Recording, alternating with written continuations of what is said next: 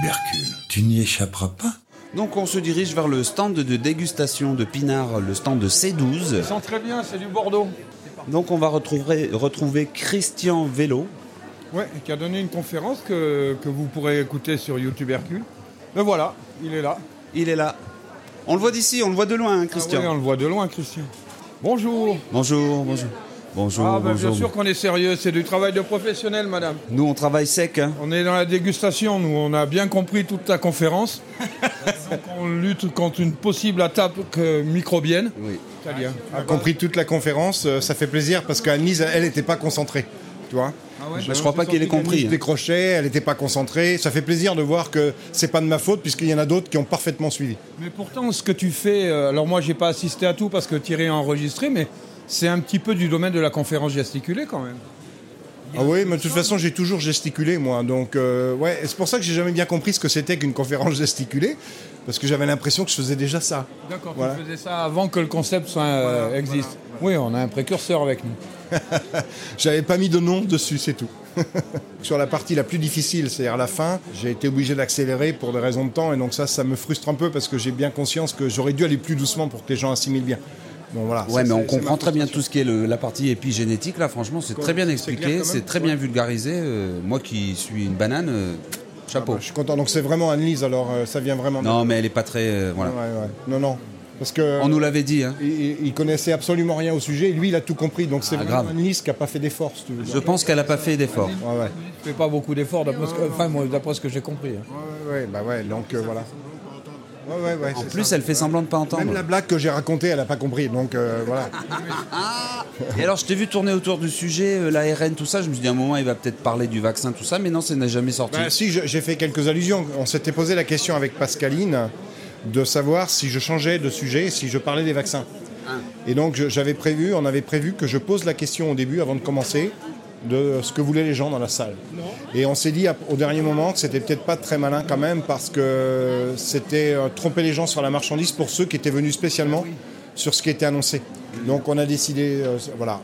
C'est pour ça qu'il y a beaucoup de gens qui m'ont posé des questions là-dessus, et je les ai renvoyés vers une vidéo qu'on a en ligne et qui peuvent aller consulter avec euh, les supports comme j'ai fait là, mais c'est par écran interposé, mais sinon c'est. voilà. Donc, si j'ai bien compris, l'ARN, c'est un truc que le corps produit euh, de manière euh, naturelle, c'est ça? Oui, oui, ouais. De toute façon. Alors, les- les- là, les ARN sont des intermédiaires entre nos gènes et nos protéines. hein, euh, mais pas seulement. Les ARN, c'est aussi des produits finis qui, font, qui interviennent en plein de processus euh, dans, dans notre métabolisme, etc.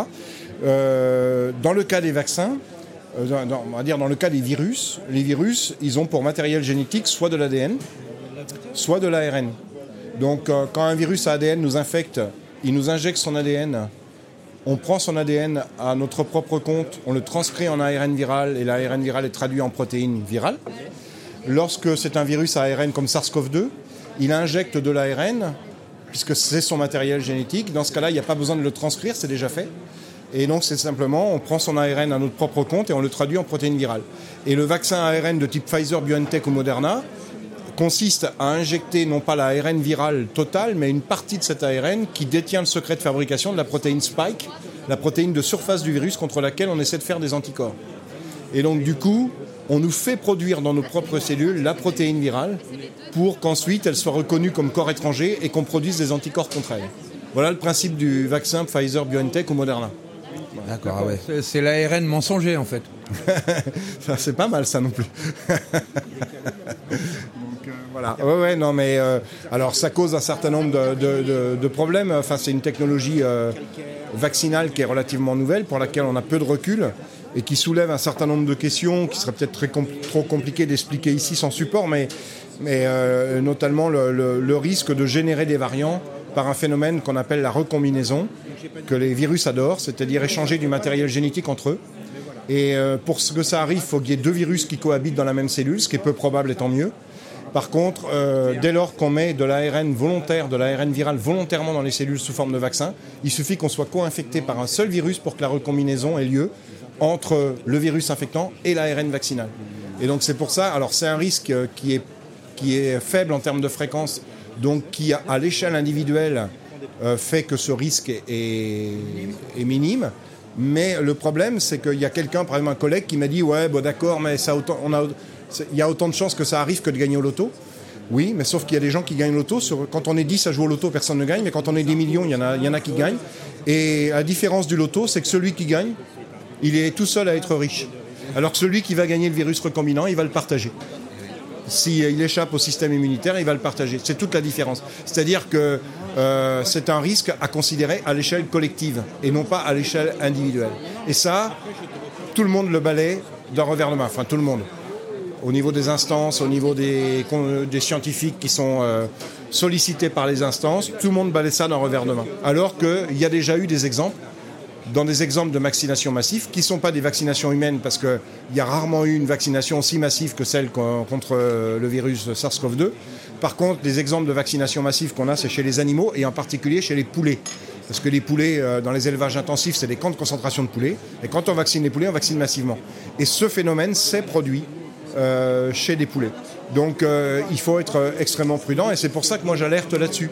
Alors j'espère que ça n'arrivera pas, et que j'espère me tromper. Mais si ça arrive, on va gagner le gros lot. tu es considéré comme, euh, comme une forme de lanceur d'alerte dans, dans, ton, dans ton discours par rapport au vaccin, là, tu, tu, tu es quoi Tu es considéré comme un complotiste ou... Voilà, alors je suis considéré par la doxa euh, et par euh, les médias dominants, etc., comme un anti-vax, ce que je ne suis absolument pas, et, contre, et comme un complotiste. Et alors qu'en fait, je ne fais que expliquer ce que sont les vaccins, je ne fais que soulever des craintes qui sont des craintes avec le doute que j'y associe, le doute qui devrait habiter tout scientifique. Et euh, je ne peux pas donc être plus prudent que ça. Hein, euh, et je dis même que j'espère me tromper. Voilà, et j'espère surtout euh, avoir tort parce que si j'ai raison, là, les conséquences vont. On sera dans la merde. Et en fait, alors que je peux difficilement être plus prudent, dès lors, on se rend compte avec cette situation, c'est que dès lors qu'on est critique sur le vaccin, même si, euh, voilà, on n'est pas... Comme ils disent à la publicité, les chiffres, ça ne se discute pas. Oui, oui, sauf que, oui, mais si, justement, ça se discute sur tous les leurs, ouais. Et, euh, et en fait, euh, on retombe dans, dans, dans, ce qui est à l'origine de la plupart des scandales sanitaires du siècle dernier et du début du siècle, c'est-à-dire l'inversion de la charge de la preuve quelqu'un qui arrive, qui est confiné sur un plateau télé depuis deux ans comme BFM ou CNews et qui nous raconte qu'il n'y a pas de problème, on ne lui demande pas les preuves. Et quand on émet des craintes, on nous demande les preuves. Et c'est cette inversion de la charge de la preuve qui est insupportable et qui est à, l'origine de tous les scandales que, que l'on peut connaître. Ça, c'est insupportable parce que, euh, voilà, euh, quand quelqu'un arrive et dit dormez tranquille, braves gens, on maîtrise tout. Non, on maîtrise rien. Il faut avoir l'honnêteté de le reconnaître. Je ne dis pas que ce n'est pas forcément une bonne solution, ce vaccin, mais il faut avoir l'honnêteté de reconnaître qu'on ne maîtrise pas tout et qu'il peut y avoir des problèmes. Et je pense que même dans une stratégie euh, si on se met dans, l'esprit de quelqu'un qui veut vacciner massivement, je trouve que c'est totalement contre-productif de vouloir euh, utiliser cette stratégie, de dire euh, faites-nous confiance, tout va bien. Parce que s'il y a véritablement un problème, même le jour où il y aura un vaccin sûr, plus personne n'en voudra. Donc en fait, ce sera une rupture de contrat de confiance. Donc c'est complètement stupide. Et en plus, en plus vouloir vacciner tout le monde en période de pandémie, c'est une connerie. Euh, qu'on vaccine en admettant que le vaccin soit sûr, ce que je remets vraiment en doute, mais bien, même en admettant que le vaccin soit sûr, qu'on vaccine les personnes les plus fragiles, pourquoi pas, si ça les protège des formes les plus graves, ça, pour le moment ça les protège que de ça, puisqu'on sait que ça protège ni de la contamination ni de la contagion, mais au moins si ça les protège des formes graves, pourquoi pas, mais vouloir vacciner les personnes qui sont vecteurs sans être victimes, c'est-à-dire les jeunes notamment, qui propagent le virus mais qui n'en sont pas victimes, c'est complètement crétin. Parce que euh, en période de pandémie, le virus continue à circuler. S'il continue à circuler, il continue à recombiner, il continue à muter. Et si on vaccine tout le monde, euh, on bloque la souche de départ qui n'occupe plus le terrain et qui laisse la place, aux, variants. Aux variants. Et, ça, euh, c'est d'autant plus terrible que le vaccin qu'on nous propose laisse lui-même circuler le virus, puisqu'il protège ni de la contamination ni de la contagion. Or là encore, chez le poulet, il y a eu un vaccin qui s'appelle le vaccin contre la maladie de Marek, qui est une maladie qui provoque un lymphome chez les poulets. et c'était un vaccin qui n'était euh, pas un vaccin ARN, mais qui était un vaccin qui protégeait, qui était imparfait, comme ceux qu'on nous impose aujourd'hui, qui était un vaccin euh, qui, euh, qui, qui n'en protégeait pas de la contamination ni de la contagion. Et c'est une publication scientifique qui est sortie l'an dernier qui montre que ce vaccin a créé la pression de sélection du fait que le vaccin continuait à circuler en période de pandémie eh bien, a créé la pression de sélection d'un variant très virulent qui a décimé les poulets. Donc voilà, et cette transposition, eh ben, on a le droit quand même en tant que scientifique euh, de euh, s'appuyer dessus et de dire, euh, voilà, est-ce qu'on n'est pas en train de faire une connerie? Voilà. Il faut s'interroger. Au moins ça, au moins qu'on ait le droit de s'interroger et qu'on ait le droit d'en débattre autour d'une table sans être qualifié de complotiste, de- d'antivax, etc. Et d'islamo-gauchiste, pourquoi pas. Voilà, non mais c'est c'est- c'est- c'est- c'est un truc de fou, quoi. Moi, j'ai beaucoup apprécié dans la conférence euh, à la 30e minute. Alors, je dis 30 minutes parce que moi, j'étais fixé sur mon enregistreur pour faire les niveaux. Et du coup, j'ai vu que c'était la 30e minute. Mais quand tu as remis dans le contexte les chiffres, justement, en Oui. faisant référence euh, aux annonces télévisuelles pendant lesquelles on nous annonçait euh, quotidiennement les morts.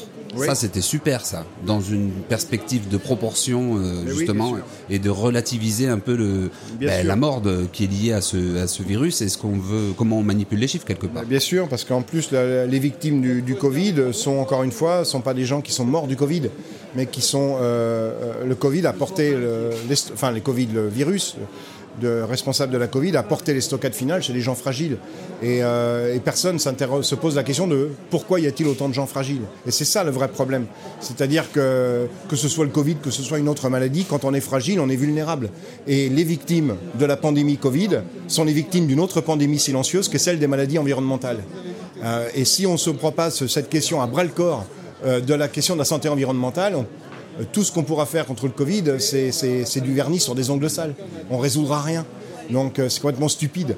Et, euh, et non seulement on s'en préoccupe pas des maladies environnementales, parce que là on nous emmerde pour finalement une maladie qui tue peu. Alors ça m'embête de dire ça parce qu'un mort c'est toujours un mort de trop.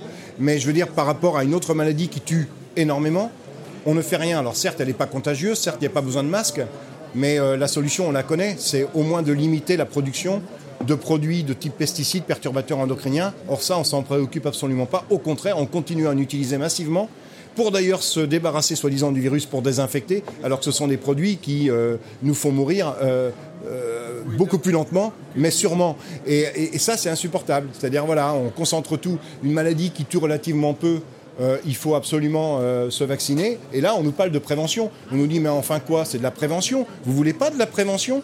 Oui, mais on aimerait bien que la prévention elle soit appliquée de manière générale sur les maladies environnementales. Sur les maladies environnementales, la prévention, euh, ce serait quoi? Ben, Ce serait d'interdire, de faire en sorte que les cancers n'arrivent pas. Qu'est-ce qu'on appelle prévention aujourd'hui? C'est le fait d'envoyer un petit morceau de caca sur un carton pour détecter du sang dans les selles. Mais ça, c'est pas de la prévention, c'est la détection précoce. La prévention, c'est faire en sorte qu'il n'y ait pas de sang dans les selles, qu'il n'y ait pas de cancer du côlon, qu'il n'y ait pas de cancer tout court. Et ça, ça veut dire eh bien, euh, empêcher les, pe- les pesticides, les perturbateurs endocriniens, etc. Ça, c'est de la vraie prévention. Alors tout d'un coup, on est coupable parce qu'on refuse la prévention qui s'appelle soi-disant un vaccin, alors que ce n'en est pas un. Un vaccin euh, où on a un rappel tous les trois mois, pour moi, c'est pas un vaccin, hein. c'est un traitement, mais c'est pas un vaccin. Euh, et par contre, là, quand il s'agit de faire de la prévention qui empêche d'avoir des cancers, des maladies environnementales, là, par contre, il n'y a plus personne. Et force est de constater que le système que l'on a aujourd'hui, le système de qu'on appelle un système de santé n'est pas un système de santé. C'est un système de soins. On est très bon en soins, on est très nul en santé. Parce que la santé, c'est la prévention, c'est faire en sorte que la maladie n'arrive pas. Et le jour où on fera ça, eh bien évidemment, on aura beaucoup moins de soins. Et le problème, c'est que le soin, ça rentre dans le PIB. Mais on, on gagnera beaucoup moins de pognon aussi quand même. Ben voilà, parce que le soin rentre dans le PIB. Donc en fait, on n'a pas intérêt. Et d'ailleurs, ceux qui vendent les merdes, qui nous rendent malades, sont les mêmes que ceux qui vendent les médicaments pour nous soigner. Donc la boucle est bouclée. Voilà. Ben voilà, c'est bien de pouvoir en parler de tout ça de manière saine et détendue, Ouais, tu c'est vois. bien, et puis ça fera un petit complément à ce que tu as dit tout à l'heure, avec euh, qu'on laissera sur le site, et puis c'est l'opportunité de boire un coup avec toi, de faire connaissance, et puis d'aller plus loin, parce qu'on se tiendra au courant. Nous, on va essayer de, de suivre, de suivre ton travail, d'en rendre compte, en essayant non pas de prendre parti, mais en disant voilà, on a rencontré euh, Christian Vélo, on a tchatché avec lui, ça, on a passé un bon moment, on a trouvé que nous, on n'est pas, enfin moi personnellement, je suis pas assez compétent pour dire que j'acquiesce, j'ai les réponses quoi, mais au moins l'interrogation, au moins s'interroger, au moins se dire, bah tiens, on peut discuter, il y a des choses qu'on peut remettre en cause. Pour nous, c'est. Prendre le temps d'expliquer aussi. Ça, c'est important. Parce que le problème, c'est que tous ceux qui nous disent qu'il n'y a pas de souci n'expliquent rien. Et quand ils expliquent, soit ils sont incompétents pour expliquer simplement, euh, et ça, je ne peux pas leur en vouloir, mais soit ils le font volontairement, de ne pas expliquer ou de rendre les choses compliquées, pour que les gens disent finalement c'est trop compliqué, on n'a pas d'autre solution que de faire confiance. Ouais. Et puis, euh, comme dirait euh, quelqu'un que j'aime beaucoup, qui s'appelle Jacques Testard, euh, à quoi ça servirait que j'ai fait des études si tout le monde comprenait ce que j'ai fait? Donc, il ne faut surtout pas que les gens comprennent. Voilà. Ah, on en revient à Franck Lepage, hein, mais bon. Oui, oui, on va dire que c'est, on va dire que c'est le mot de la fin de, de- de notre entretien. Merci en tout cas pour, ta, pour ton accueil, ta gentillesse et ta disponibilité. Nous, on va continuer tranquille. Ben oui, bravo Christian, merci beaucoup. Merci à vous. À vous les studios Gilux. du tubercule. Tu n'y échapperas pas.